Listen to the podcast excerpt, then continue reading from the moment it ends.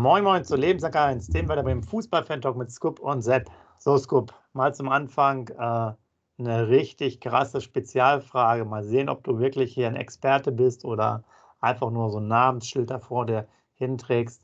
Und zwar kannst du dich bestimmt sehr gut erinnern, 1976, 29. Februar 1976. Wer war da als erstes aktiv für Werder Bremen? Jetzt zu dir. Ja, moin, lieber Sepp, moin, liebe User. Ich habe die Frage nicht ganz verstanden. Wer war da was, bitte? Aktiv bei uns zum ersten Mal für Werder Bremen im Einsatz. Am 29.02.1976. Thomas Schaf. Nein, noch zwei Versuche für dich.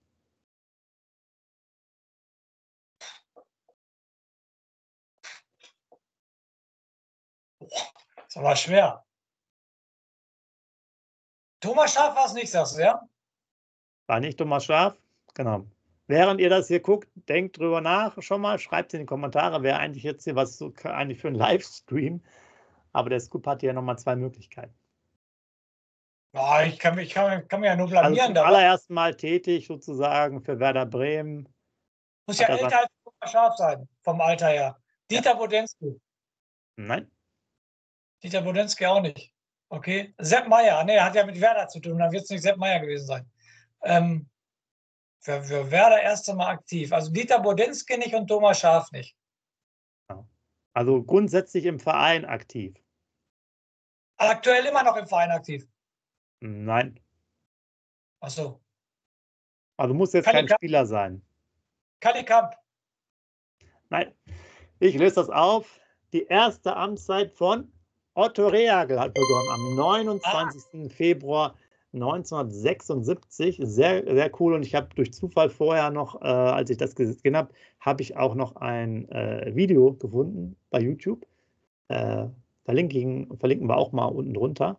Das ist echt cool, weil du hast gerade äh, Podensky ja, glaube ich, gesagt, ne?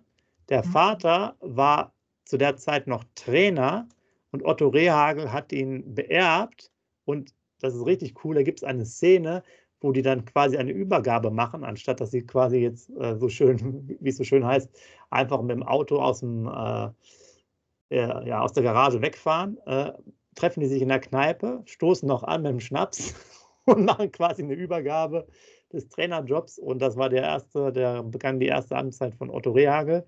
Ganz interessant noch auch für dich äh, als Gimmick. Man hatte wohl vorher schon einen neuen Trainer zur äh, neuen Saison verpflichtet, sodass Otto dann nur bis zum Sommer trainiert hat. Und erst dann fünf Jahre später zu uns dann komplett kam. Das mal zum Einstieg, damit man hier, damit ihr auch ein bisschen mal hier Literaturerfahrung wieder bekommt, äh, Werder-Geschichte pur, also richtig cool, vor allen Dingen äh, 29.02. Heute ist ja auch der 29.02. Deswegen fand ich das jetzt nochmal besonders interessant. Genau, korrekt. Und das haben so. wir noch alle vier Jahre. Genau. Und dann nächste knallharte Frage für dich. Äh, wir hauen jetzt richtig was raus.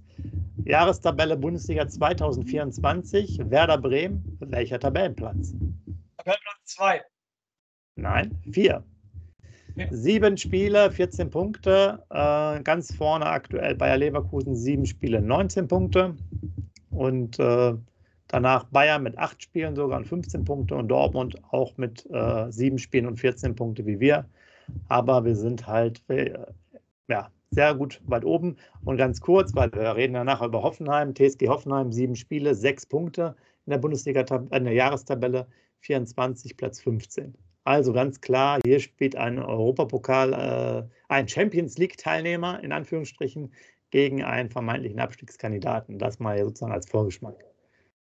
In der aktuellen Tabelle steht Hoffenheim ein, ein Platz vor uns. Ne? Ich greife schon mal vor. so ist das manchmal im Leben mit der Statistik. Du weißt ja, glaubt keiner Statistik, die du nicht selbst gefälscht hast. Okay. So, jetzt hatte ich ja letztes Mal schon wieder angekündigt, dass wir eigentlich noch einen Gast haben, aber es hat sich aber alles hier wieder so ein bisschen zerschlagen. Da warten wir mal ab, wann wir das jetzt hinbekommen. Und deswegen habt ihr jetzt hier erstmal nochmal brandheiße Infos bekommen. Die hätten wir jetzt sonst vielleicht gar nicht äh, heute gehabt. Und jetzt will ich, Scoop, äh, bevor wir nochmal zu diesen ganzen spezifischen Werder-Themen kommen, beziehungsweise haben wir eigentlich da schon drüber geredet, lass uns nochmal hier ein paar Highlights kurz vorlesen, äh, auch für euch, weil der Kicker hat wirklich was Cooles hier, äh, wie ich finde, ähm, veröffentlicht zum ähm, 24. Spieltag. Ähm, nämlich ganz kuriose äh, Geschichten, die jetzt aktuell sind aufgrund der ganzen Tabellensituation. Ich will euch da so ein bisschen mal was äh, vorlesen. Du hast es dir ja auch mal durchgelesen. Das sind echt äh, ja, ganz, ganz unterschiedliche Themen. Ähm, zum Beispiel vom siebten Platz, den aktuell Hoffenheim innehat, bis zum Schlusslicht Darmstadt haben alle Mannschaften eine negative Tordifferenz vorzuweisen. Auch ein Novum bisher in der Bundesliga. Äh, erstmals in der Bundesliga-Geschichte ist das zu so einem späten Zeitpunkt der Saison der Fall. Also hätte ich auch gar nicht gedacht, da habe ich selber nochmal drauf geguckt, dass dann wirklich alle ein negatives Torverhältnis haben. Ähm, ist ja schon interessant vom 7. bis zum 18. Ja, das, sind zwei, das sind zwei Drittel der Tabelle, ne? Das kommt ja hinzu, ja. ne? Das aber, das, aber dass du siebter oder achter, neunter bist und ein negatives Torverhältnis hast, ist ja schon wirklich äh, sehr, sehr ja. interessant. Ne? Und weil wir natürlich auch über den Europapokal gesprochen haben, auch für euch natürlich ein paar weitere Informationen. Ähm, auffällig ist auch, wie eng es zwischen Platz äh, 7 und 15 zugeht. Nämlich Hoffenheim und Bochum äh, trennen da nur fünf Punkte. Äh, und dann finde ich auch super interessant, äh, weil wir immer darüber reden, ne, passt das, passt das nicht, wie ist die Tabelle aufgeteilt. Nach 23 Spieltagen der Vorsaison betrug dieser Abstand, also zwischen dem 7. und 15., 20 Punkte. Das ist schon krass. Ja, also Wahnsinn. Deswegen äh, ist man halt auch so weit vorne, also tabell, tabellarisch halt weit vorne, aber auch irgendwie äh, schnell wieder weg und schnell wieder unten. Ne? Ähm, ja. Also ganz extrem. Ähm, genau, super interessant nochmal als, als weitere Information. Bochum als 15. liegt näher an den internationalen als an den direkten Abstiegsrängen. Das ist auch krass. Acht und Punkte das, zu fünf. Ja, also völlig, völlig verrückt. Und dazu noch und weist die wenigsten Niederlagen von allen Teams auf, die sich im Tabellenmittelfeld befinden. Und zwar sind das dann die Teams von Platz 7 bis zu Platz 15. Habe ich auch mal nachgeguckt. Dachte, das kann doch nicht sein. Ist aber so. Ja. ja. Also, ja. Äh, ja, genau. Und jetzt hier nochmal kurz zu Hoffenheim, weil es dann halt auch wieder passt. Das andere sind ja auch ein paar Allgemeinthemen. Noch nie hatte ein Siebter in der Drei-Punkte-Ära so eine schwache Bilanz wie Hoffenheim aktuell. Also 30 Punkte war noch nie so schwach. Damals gab es schon mal bei, bei Hannover, aber äh, Hoffenheim hatte auch eine negative Tordifferenz. Also man sieht, es ist schon äh, ja, sehr historische äh, Dinge können wir euch auch nochmal empfehlen, das mal durch, ähm, durchzulesen. Auch was sozusagen die Abstiegsränge angibt. Insgesamt haben diese, die drei unten auch relativ wenig Siege zusammen zu dem Zeitpunkt. Also super interessante Statistiken. Wie wir finden, packen wir euch auch nochmal rein, dass ihr so ein bisschen was habt. Und deswegen kein Wunder, dass Werder so gut dasteht. Und jetzt machen wir den echten Übergang. Justin im Interview, du hast es ja auch äh, gehört, auch bei Werder, hat ja auch dann darüber gesprochen, hat dann immer so ein bisschen rüber äh, geguckt äh, zur Tabelle und gesagt, ja, in der Mannschaft geht es natürlich auch um das Thema. Wir müssen zwar unsere Aufgaben machen, aber es ist halt alles möglich, weil man halt äh, so weit und so gut dasteht. Und äh, wir hatten die Jahrestabelle angesprochen. Wir haben natürlich jetzt auch darüber gesprochen, wie knapp alles ist. Schließlich ist Bochum nur fünf Punkte hinter uns, also zwei Spiele, zwei Siege. Ähm, aber es ist halt einiges möglich aktuell. Ja, aber die Statistiken, die ja gerade vorgestellt hast, sind ja echt der absolute Hammer. Da muss man echt drüber nachdenken. Also von Platz 15 bis äh, Platz 7, fünf Punkte. So krass, wie du schon gesagt hast, verliert Werder zweimal, bist du wieder mitten im Abstiegskampf. Das ist echt schon richtig, richtig krass, wie, wie das ist, auch mit dem negativen Torverhältnis. Also ganz, ganz krasse Statistiken. Und zu Werder, ja, das Momentum ist halt auf unserer Seite. Man spielt ja Platz 7 gegen Platz 8 am Sonntag um 17.30 Uhr und ähm, ja, es ist halt, ähm, warum sollten die Spieler nicht auf Europa schielen? Ne? Du bist, wenn du Achter bist, bist du sozusagen nur einen Punkt hinter, hinter den europäischen Plätzen. Also mitnehmen, was kommt, würde ich sagen. Und da sollen die Spieler sich ruhig die Grenzen setzen. Wir als Fans machen sie ja genauso. Wir ertappen uns ja genauso dabei. Obwohl wir gesagt haben, das ist total Schwachsinn. Werder gehört nicht nach Europa. Aber du ertappst dich doch automatisch dabei, wenn du die Tabelle siehst. Du siehst, du bist Achter, dann guckst du nicht mehr nach unten. Wie gesagt, wir haben 13 Punkte, glaube ich, auf Platz 16, wenn ich das richtig in Erinnerung habe. Das sind, glaube ich, 13 Punkte. Und äh, da, guckst, da guckst du nicht mehr nach unten, sage ich jetzt mal so. Und deshalb, wir ertappen uns auch dabei. Und wie gesagt, lass uns in Hoffenheim gewinnen, dann träumen wir weiter von Europa. Ja, und wir haben natürlich auch die Mannschaften auf jeden Fall gegen uns sozusagen in den nächsten Spielen, die alle so irgendwo in den Bereichen sind. Hatten wir ja letztes Mal auch schon gesagt. Wir spielen noch gegen Gladbach, Wolfsburg, Union Berlin und so weiter und so fort. Äh, Frankfurt auch noch, die sozusagen eigentlich den sechsten Platz da nochmal äh, innehaben. Also ja, es ist alles möglich, aber wie ihr wisst und sicherlich dann auch mal selber in Ruhe nachlesen könnt, äh, der Tabellenplatz, der lügt zwar nie, aber der kann sich auch in zwei Spieltagen schnell von 8 auf 14 oder so verabschieden, weil es halt auch äh, rasend schnell rauf und runter geht. Also sehr interessant. Man hat im Endeffekt ein extrem ausgedehntes Mittelfeld, da muss man ja sagen. Man hat unten die schon so ein bisschen weg sind, die drei. Man hat dann auch eigentlich oben so die ersten fünf, hatten wir letztes Mal auch angesprochen, die so ein klein bisschen Vorsprung haben. Und Frankfurt ist sozusagen noch so ein bisschen dazwischen, minimal. Also sehr interessant und wie gesagt, Statistiken.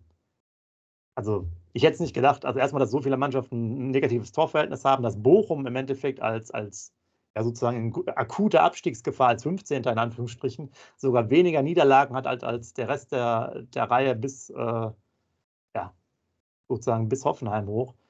Ja, die haben acht Niederlagen und alle anderen haben neun oder halt mehr. Also sehr, sehr interessant. Ähm, ja, Scoop. Du hast gerade das Interview äh, angesprochen von Justin, was ich mir natürlich auch angeguckt habe. Du hast es ja gerade erwähnt. Also ich fand es sehr gut, ähm, was er so gesprochen hat, sich sehr gut verkauft. Auch, dass er immer verschiedene Frisuren hat, dass das halt sein Style ist, ne? sozusagen jede Woche eine andere Frisur zu haben. Aber dann äh, kam natürlich auch die Thematik auf deutsche Nationalmannschaft. DFB oder Nigeria war ja die Frage. Ähm, er fühlt sich irgendwie zu beiden hingezogen, 50-50, sagt er. Nur Sepp, da bin ich jetzt wieder, ähm, das ist eigentlich kein Thema fürs, äh, für den Werder-Podcast, aber das ist wieder allgemein gesprochen, da müssen wir auch nicht lang groß drauf eingehen. Ich möchte nur, dass du zwei, drei Sätze dazu sagst. Justin ist schon im Dunstkreis der deutschen Nationalmannschaft nach diesen paar guten Spielen. Sepp, das war doch früher nicht der Fall, oder? Früher musstest du doch echt eine halbe äh, Saison gut spielen, damit du endlich mal im Dunstkreis der Nationalmannschaft kommst. Nochmal, guck dir Marvin Duckstein jetzt schon wieder Justin. Also ich finde Justin echt super.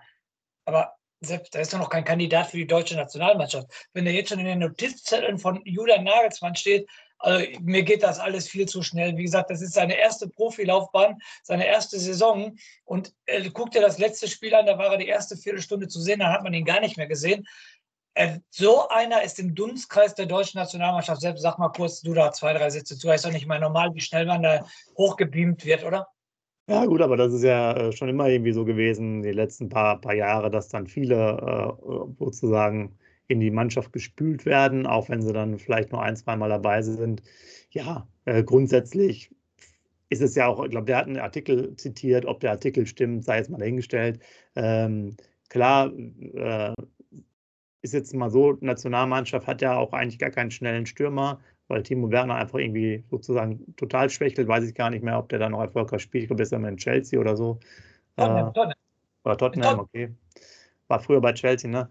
Ja, genau. also wäre natürlich interessant, wenn, wenn, wenn er auch nochmal in die Richtung geht, weil ich denke mal, die Nationalmannschaft könnte vor allen Dingen auch, äh, ja, ich mal schnelle Spieler im Sturm gebrauchen, aber ich gebe dir natürlich recht, äh, nur wegen fünf Toren oder so, dann da schon vielleicht irgendwie erweiterter Kreis, Kaderplatz 35 bis 45 zu sein.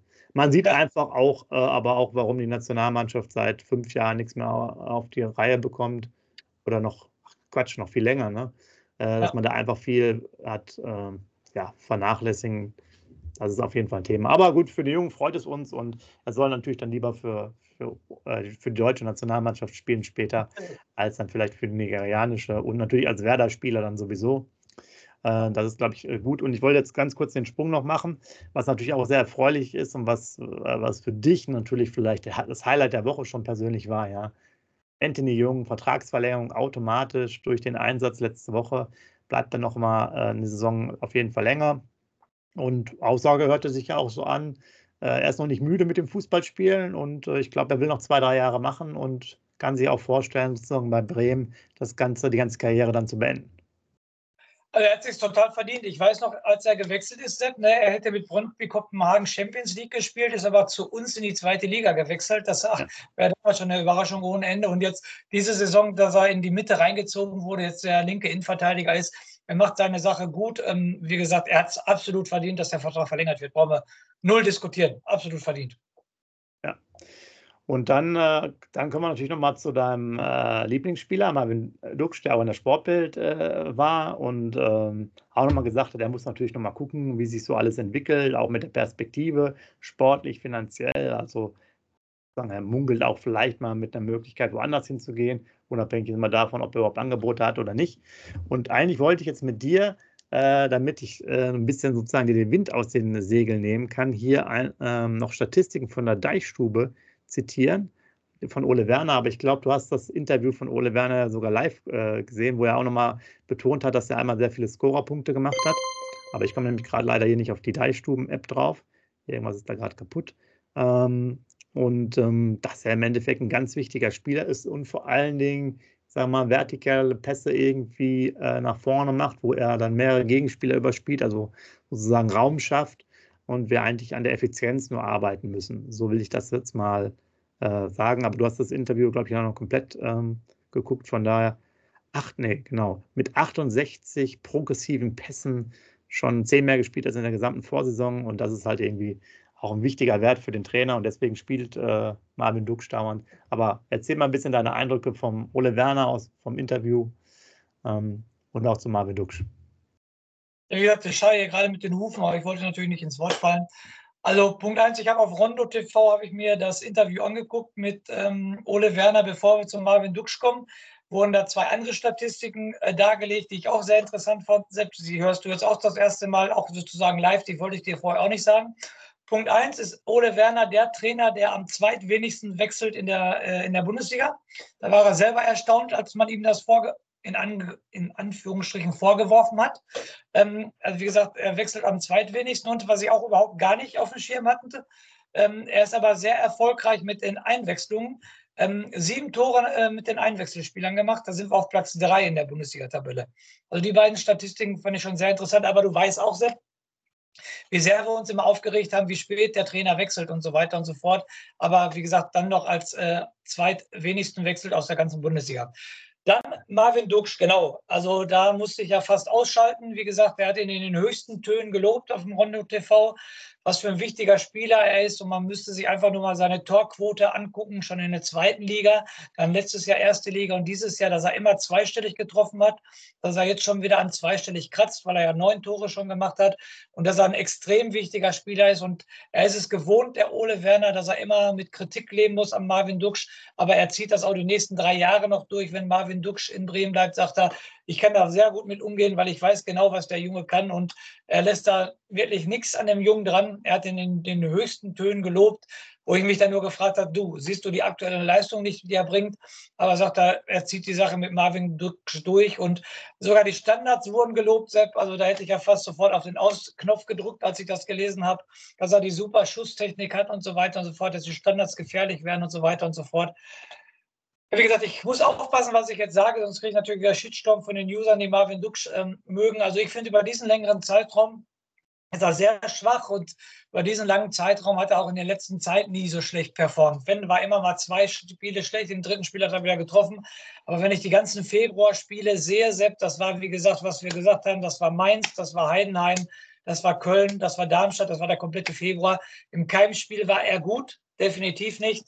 Und davor in Bayern war er gelb gesperrt. Ich, war Bayern genau das Spiel vor, vor Mainz, weiß ich jetzt gar nicht. Auf jeden Fall, da war er gelb gesperrt. Also über die letzten fünf Wochen bringt er keine vernünftige Leistung. Und da ist die Kritik total angebracht, meiner Meinung nach. Aber an Ole Werner ist diese Kritik einfach nur abgeprallt und hat die ganzen Statistiken vorgelesen. Und er ist der wichtigste Stürmer, den er hat und so weiter. Er ist nicht nur wichtig als Stürmer, auch als Vorbereiter, als, wie du schon gesagt hast, die Pässe gerade da 67 Prozent der Pässe gespielt. Also, was soll ich dazu sagen? Also, aber trotzdem sehr, sehr interessant. Wie gesagt, ähm, da sind ähm, drei Leute, die äh, den ähm, Ole Werder sozusagen auseinandernehmen. Auch viel über Taktik wird da gesprochen. So weiter kann ich nur jedem Werder-Fan empfehlen, sich dieses Rondo TV anzugucken. War sehr, sehr interessant.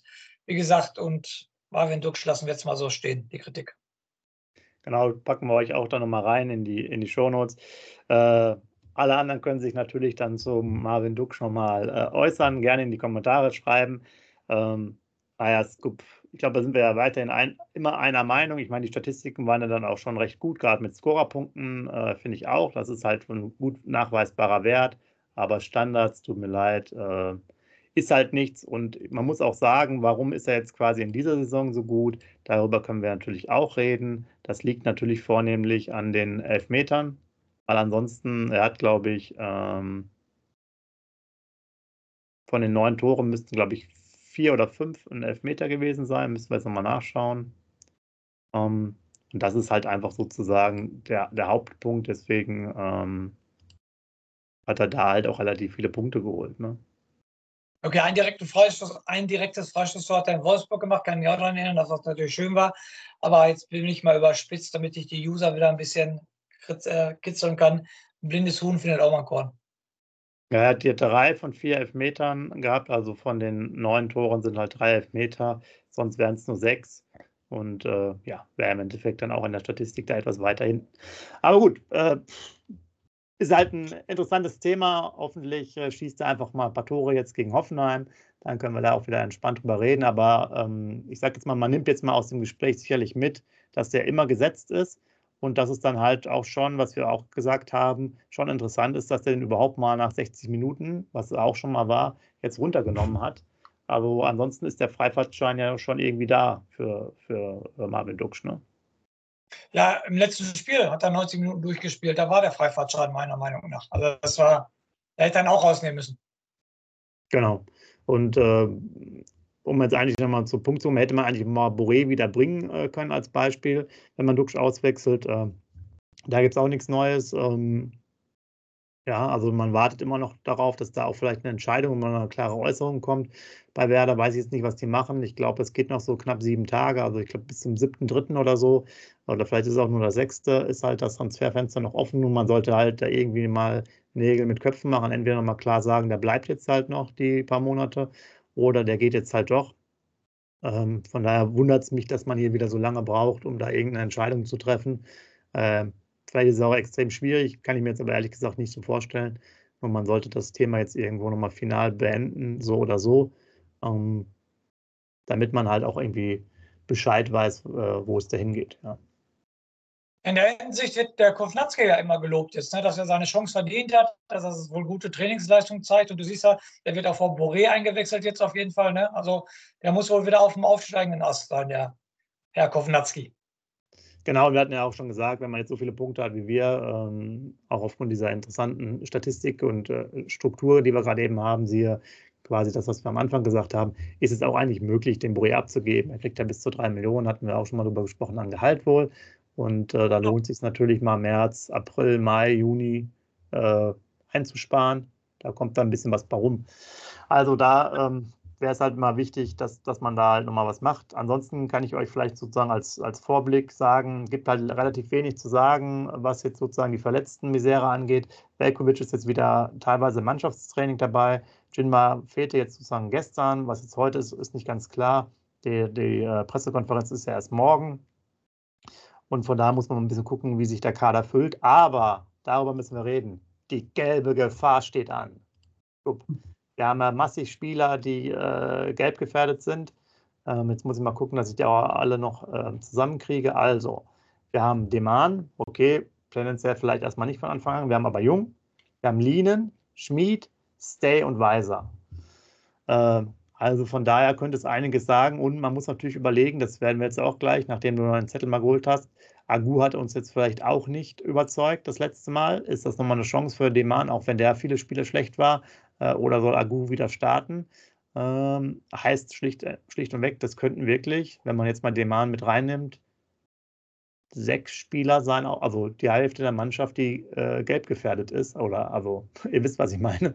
Das wäre natürlich schon krass. Und dass man mal drei, vier gelbe Karten in so einem Spiel bekommt, ist ja durchaus möglich. Ja. Offenheim auswärts, letztes Spiel de, des Spieltags, äh, wird jetzt keine kampflose Partie. Das ist auf jeden Fall krass und man muss ja dann den nächsten Gegner sehen, dann kommt Borussia Dortmund ins Weserstadion. Ne? Und wenn du dann Borussia Dortmund, ich sage jetzt, übertreibe jetzt mal, alle sechs kriegen die gelbe Karte, wenn du ohne die sechs gegen Borussia Dortmund spielst, ja, dann einfach Prost Mahlzeit, würde ich sagen. Ja, übrigens, wir können da durch einen Rekord aufstellen, das hatte ich auch nochmal äh, letzten Tag gelesen, wenn wirklich alle sechs eine gelbe Karte bekommen würden, was ja durchaus machbar ist, weil die, die meisten spielen ja sogar, äh, wäre das absoluter neuer Rekord. Es gab wohl eben die Darmstadt mal, die haben sich wohl an einem Spieltag fünf gelbe Karten, also fünf Sperren abgeholt. Auch nicht schlecht. Okay. So, genug der ganzen Statistik und Rekorde. Jetzt holen wir mal deinen weltberühmten Zettel raus und ich lehne mich mal hier zurück und äh, genieße einfach die Atmosphäre. Genau, dann lehne ich mal zurück. Okay, unser Gegner am Sonntag äh, um 17.30 Uhr, die TSG Hoffenheim, auswärts treten wir an. Gegründet wurde der Verein auch 1899 am 1. Juli, aber natürlich nicht mit so viel Tradition wie unser Lieblingsverein. Die Vereinsfarben sind blau-weiß. Mitglieder 11.000 hat die TSG Hoffenheim. Das Stadion, wo Samstag gespielt wird, ist die Pre-Zero Arena, wo 30.150 Zuschauer spielen, äh, Platz haben, Entschuldigung. Ähm, die Erfolge, Aufstieg in die zweite Liga 2007, Aufstieg in die erste Liga 2008. Aktuell Trainer bei der TSG Hoffenheim ist Pellegrino Matarazzo, 46 Jahre alt, der ist US-Amerikaner. Trainerkarriere begonnen 2010 bis 2012 war er Co-Trainer von Nürnberg der zweiten Mannschaft. 2012 bis 2013 Nürnberg U17 trainiert. 2013 bis 2017 Nürnberg U19 trainiert. 2017 Hoffenheim U17 trainiert. 2018 bis 2019 war er Co-Trainer in Hoffenheim. Dann war er erst einmal Cheftrainer von 2020 bis 2022 beim VfB Stuttgart. Und seit 2023 ist er halt Trainer in Hoffenheim.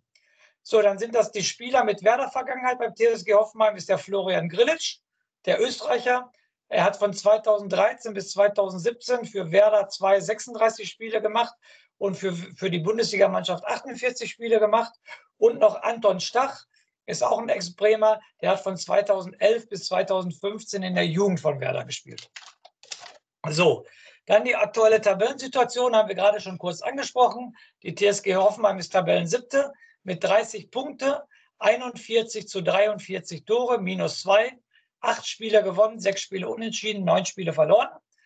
Wir sind einen Platz dahinter. Wir sind also Tabellenachter, haben auch 30 Punkte, haben aber minus drei Torverhältnis von 32 zu 35. Natürlich auch acht Spiele gewonnen, sechs Spiele unentschieden gespielt und neun Spiele verloren. So, und jetzt kommt eine ganz interessante Statistik, Sepp.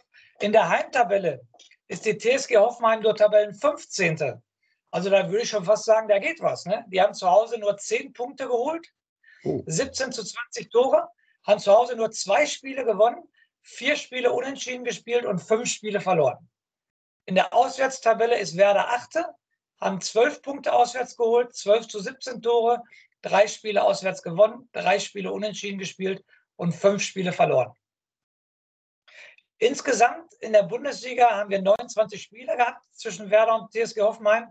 Davon hat Werder elf gewonnen, zehn unentschieden gespielt und acht verloren. Ein äh, Torverhältnis von 49 zu 49 Toren. Im DFB-Pokal haben wir zweimal gegen Hoffenheim gespielt und haben zweimal gewonnen mit 3 zu 1 Tore. So, Sepp, äh, dann das letzte Spiel, kann, kannst du dich wahrscheinlich mit Graul dran erinnern, ne? oder? Das Hinspiel? Das ist doch das Spiel gewesen. Haben die da nicht in der, in der vier, also wir machen in der 90. das Tor und die machen das in der 94. so ungefähr? Irgendwie sowas, ne? Ungefähr, also total schlimm. Siebter Spieltag, 7. Oktober letzten Jahres, haben wir zu Hause 3 zu 2 verloren. Torreihenfolge 0 zu 1 Bayer in der 8., 1 zu 1 Schmid in der 17., 1 zu 2 Prömel in der 29. und jetzt kommt Sepp, 2 zu 2 Stay in der 91. und 2 zu 3 Bülter in der 92. Also genau eine Minute später. Du machst schon in der 91. den Ausgleich und schaffst es dann nicht über die Zeit zu retten, weil du dann noch 2 zu 3 verlierst. Dann die letzten fünf Spiele, das Formbarometer der beiden Mannschaften. Werder hat aus den letzten fünf Spielen zehn Punkte geholt, sieben zu vier Tore, drei Spiele gewonnen, ein Spiel unentschieden und ein Spiel verloren. Und die TSG Hoffenheim hat aus den letzten fünf Spielen sechs Punkte geholt, sieben zu sieben Tore, ein Spiel gewonnen, drei unentschieden und ein Spiel verloren. Also worauf ich nochmal zu sprechen kommen muss, bevor ich den Zettel weglege, also Heimtabelle, nur Tabellen 15. Ich wiederhole jetzt meine Worte, Sepp, und gleichzeitig stelle ich dir die Frage, da muss doch was gehen in Hoffenheim, oder? Ja, zwei Siege zu Hause ist natürlich schlecht bei über elf, bei zehn oder elf Spielen. Ne? Da muss ja. auf jeden Fall was gehen. Das ist eine akute Heimschwäche und äh, du hattest ja vorgelesen, die waren irgendwie ganz weit vorne im, im Auswärtsbereich, also auswärts eine Macht sozusagen, aber zu Hause ein Zwerg. Äh, ja, da weiß ich jetzt natürlich schon, was mein Tipp ist. Ja, ihr wisst ja. es auch. Ich tippe jetzt schon 2 zu 1 Sieg für uns. Zweimal war Marvin Duksch, weil wir jetzt auch so viel über ihn gesprochen haben. Und den Scoop müssen wir natürlich auch ein bisschen ärgern. Äh, etc. kriegt es jetzt gerade eben nicht mehr hin mit der, mit der 10 zu 0 Spielerei. Ähm, ja, das wäre jetzt eigentlich so meine Überlegung. Okay, wie gesagt, und Hoffmann, ich sag mal so, die haben auch nicht die Mega-Fans, die da mega Stimmung machen und die Mannschaft da vorne peitschen, wenn es schlecht läuft, sage ich jetzt mal so. Ne? Deshalb, also, ich glaube, psychologisch wäre es überragend, wenn du da in Führung gehst. Ne? Das wäre schon richtig gut. Wenn du in Hoffenheim in Führung gehst, dann hast du meiner Meinung nach schon einen kleinen psychologischen Vorteil. Ja, und man kann, ich muss jetzt gerade noch mal gucken, das kannst du ja vielleicht nehmen. Du kannst natürlich noch deinen Joker setzen und auf einen 1-0-Sieg für uns tippen, weil das wäre dann ja auch ein neuer Rekord, wenn wir viermal hintereinander äh, auswärts, glaube ich, 1 0 gewinnen. Äh, wäre das auch irgendwie, hätten wir auch schon wieder eine Statistik gebrochen. Also ist alles drin. Es ist äh, wieder ein, ja, es ist eigentlich hier eine Aufnahme voller Statistik. Ähm, Informationen für euch und neuer, neuer Monat beginnt. Vielleicht da kurz noch ein Ausblick. Ähm, Jetzt auswärts in Hoffenheim. Heimspiel, hattest du vorhin schon mal gesagt, gegen Dortmund. Auswärts bei Union Berlin. Dann scheint hier ähm, Länderspielpause zu sein. Haben wir nochmal ein Testspiel gegen Hannover 96 für alle, die da auch nochmal hinfahren wollen. Und dann das Heimspiel gegen Wolfsburg. Und da sind natürlich, wenn man oben bleiben will, sieben bis neun Punkte Pflicht. Die sind definitiv Pflicht. Wenn du auf Europa gucken willst, dann sind sieben bis neun Punkte sowieso Pflicht. Du sagtest gerade, ähm, Testspiel in Hannover, ich glaube, die machen das aber immer unter Ausschluss der Öffentlichkeit, ne? Ich glaube, die machen das nicht für die Öffentlichkeit, diese Testspiele, meiner äh, Meinung nach. Kann, genau, kann ich dir jetzt gerade gar nicht sagen. Steht jetzt hier gerade nur in den Terminkalender in. Ja, also. Also auch Don Donnerstag hier angeblich 13 Uhr, Allenriede-Stadion in Hannover. Äh, wahrscheinlich, ja. ja. Ist ja auch keine genau. fanfreundliche Zeit, 13 Uhr. Genau. Aber wie du gerade schon gesagt hast, wenn du nach Europa gucken willst, kannst du lockerer mal mit sieben bis neun Punkte rechnen. Wenn du die nicht holst, dann brauchst du auch gar nicht mehr über Europa reden. Also jetzt geht schon los mit Hoffenheim, meiner Meinung nach. Ähm, wenn du da nicht gewinnst und die anderen, die knapp hinter dir sind, überholen dich, kannst du auf einmal, glaube ich, nur noch Elfte oder Zwölfte sein. Dann verlierst du noch ein Spiel, was wir natürlich nicht hoffen, zu Hause gegen Dortmund. Dann bist du auf einmal, wie wir schon gesagt haben, 14. Deshalb ist wichtig zu gewinnen. Mein Tipp fehlt noch. Sepp, ich muss ganz ehrlich sagen, ich glaube nicht an einen Sieg. Ich glaube an ein 1 zu 1 und Torschüsse wird aber Christian Groß sein.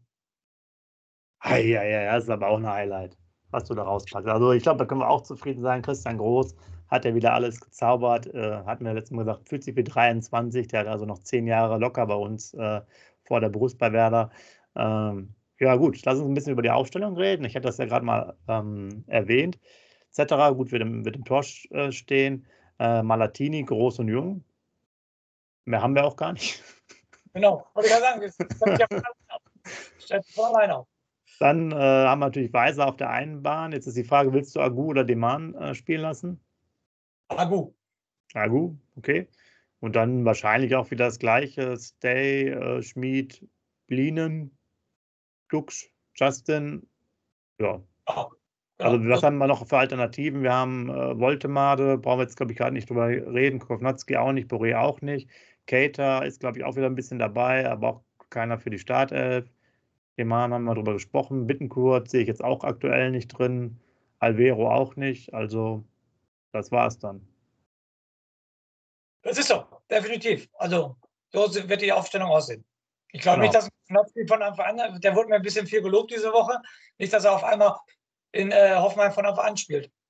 Wäre vielleicht auch eine Option, wo wir gerade nicht mit rechnen, weil, nochmal, ich wiederhole mich, der wurde in, letzter, in, der, in dieser Woche sehr viel gelobt. Okay. Ja, genau, muss man mal abwarten. Wichtig wäre es jetzt vielleicht erstmal wenig gelbe Karten zu bekommen, zumindest für die sechs Spieler, äh, weil da wird es halt wirklich schwierig, gerade so im, naja, obwohl du hast da schon ein paar Möglichkeiten. Ich meine, wenn Weiser mal fehlt, dann kann halt Deman reingehen und Agu, das geht schon. Wenn der aber auch fehlt, wäre es schlecht. Also wenn Deman und Weiser beide gelb gesperrt sind, das ist nicht so gut. Jung ja. ist natürlich auch schon, das ist auch sehr schlecht, aber also der müsste zwei, drei Spiele noch über, über, überbrücken bis Friedel vielleicht. Der ist ja auch so wieder im Teiltraining, der könnte dann vielleicht wieder da sein. Lean, Schmied und Stay, finde ich, ist zwar nicht gut, aber dann machst du halt mit Bittenkurt oder äh, bringst da Voltemade rein. Das Mittelfeld finde ich jetzt für ein Spiel nicht so schlimm. Klar, wenn alle fehlen auf einmal, blöd, aber äh, ich sag jetzt mal, ein Spiel mit Leo kannst du noch schon überstehen. Also meiner Meinung nach, Worst Case wäre die fünfte Gelbe für Anthony Jung bei unserer, ähm, obwohl Velkovic können, glaube ich, dann die Woche wieder spielen, ne? Okay, dann wäre es doch nicht so ein Worst Case. Okay, Velkovic wäre. Ja, ja genau, aber der fängt jetzt erst teilweise wieder an. Der ist natürlich aber auch schon seit Dezember, glaube ich, draußen. Ja. Ja, also Jung wäre gut, wenn der seine, wenn er jetzt die nächsten zwei Spiele keine gelbe Karte bekommt, ja. hätte ich jetzt mal gesagt. Danach müsste ja. wieder einer zur Verfügung stehen, weil dann würde er ja quasi erst im dritten Spiel ja eine gelbe Karte holen. Dann wäre sogar Länderspielpause. Also das genau. heißt, dann würden wir für Ende März äh, reden. Bis dahin sollte wohl Fritz, äh, Fritz nicht, aber Friedel oder Velkovic wieder aktiv sein, auf jeden Fall. Das stimmt. Gut, dann eure Tipps, eure Aufstellung, eure Meinung. Denkt in, wir machen die Verlinkung jetzt noch dieser ganzen Zusatzinformationen mal einfach in den Kommentar noch äh, rein. Könnt ihr euch gerne mal anschauen. Statistik, äh, die einfach ein Traum ist hier im Fußball, muss man sagen. Und äh, ich gehe einfach davon aus, dass ich recht habe, dass wir 2-1 gewinnen. Wir wollen noch ein bisschen weiter von Europa träumen, denn äh, wir brauchen noch ein paar Punkte. Und dann schauen wir mal weiter. Von daher euch schönes Wochenende, gutes Spiel und Scoop bitte nochmal einen schönen Rausschmeißer. Ja, der schöne Rausschmeißer ist natürlich ähm, diesmal nicht so schön, sage ich jetzt mal so. Sonntagsabends 17.30 Uhr selbst finde ich einfach eine total scheiß Uhrzeit für ein Bundesligaspiel. Danach ist das Wochenende gelaufen, da denkst du schon wieder an Arbeit, kannst höchstens noch Samstagabend den Tatort gucken und das war schon. Okay, einen Zeigler kannst du natürlich noch gucken, unseren Stadionsprecher, aber diese Anschlusszeit, finde ich, können sie irgendwie abschaffen und in der Hinsicht muss Werder Bremen das richtig bestrafen und den DFL zeigen, immer wenn ihr uns am Sonntag 17.30 Uhr spielen lässt, dann holen wir drei Punkte, egal wo. In diesem Sinne, lebenslang grün-weiß. Schatz, ich bin neu verliebt. Was? Da drüben. Das ist er. Aber das ist ein Auto. Ja, eben. Mit ihm habe ich alles richtig gemacht. Wunschauto einfach kaufen, verkaufen oder leasen. Bei Autoscout24. Alles richtig gemacht. Wie baut man eine harmonische Beziehung zu seinem Hund auf? Puh, gar nicht so leicht. Und deshalb frage ich nach, wie es anderen Hundeeltern gelingt, beziehungsweise wie die daran arbeiten. Bei Iswas Dog reden wir dann drüber. Alle 14 Tage neu mit mir, Malte Asmus und unserer Expertin für eine harmonische Mensch-Hund-Beziehung, Melanie Lippisch. Iswas Dog mit Malte Asmus. Überall, wo es Podcasts gibt.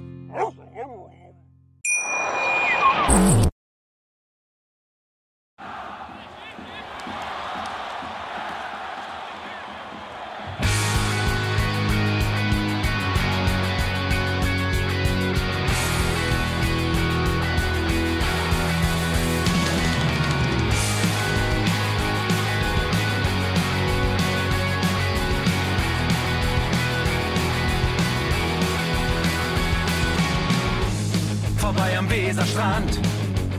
Auf geht's ins Stadion. Wir wollen Werder sehen. Heute geht alle grün. Werder Schal, ein Bremer Bier. Die Ostkurve vibriert. Das wir auf dem Trikot. Werder, wir stehen hinter dir. Werder Bremen. Ein Leben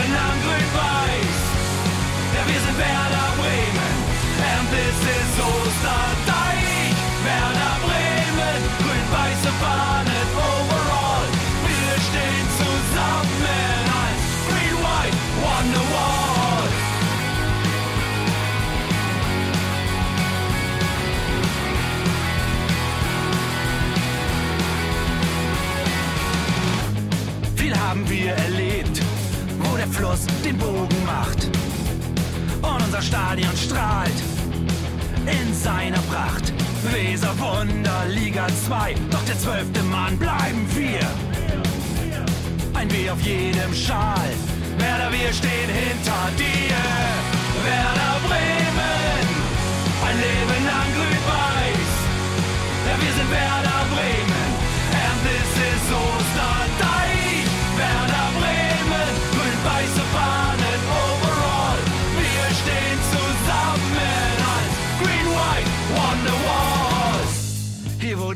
Fließt, weht ein besonderer Wind durch unser Haus. Egal ob jung, ob alt, wir stehen zu Werder Bremen und das hört nie auf. Meisterschaften und Pokal, das Double 2004. Auf geht's zu neuen Wundern. Werder, wir stehen hinter dir. Werder Bremen, ein Leben lang grün-weiß. Ja, wir sind Werder Bremen. And this is Osterdeich.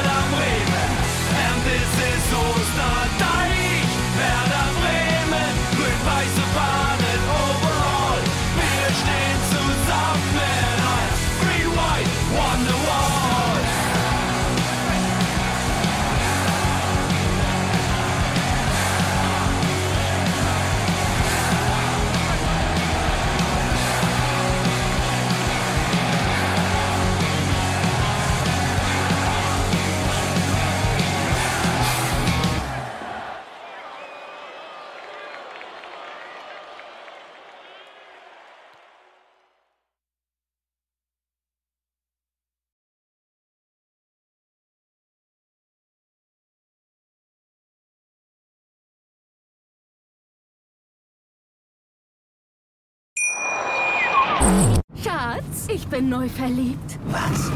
Da drüben. Das ist er. Aber das ist ein Auto. Ja, eben. Mit ihm habe ich alles richtig gemacht. Wunschauto einfach kaufen, verkaufen oder leasen. Bei Autoscout24. Alles richtig gemacht.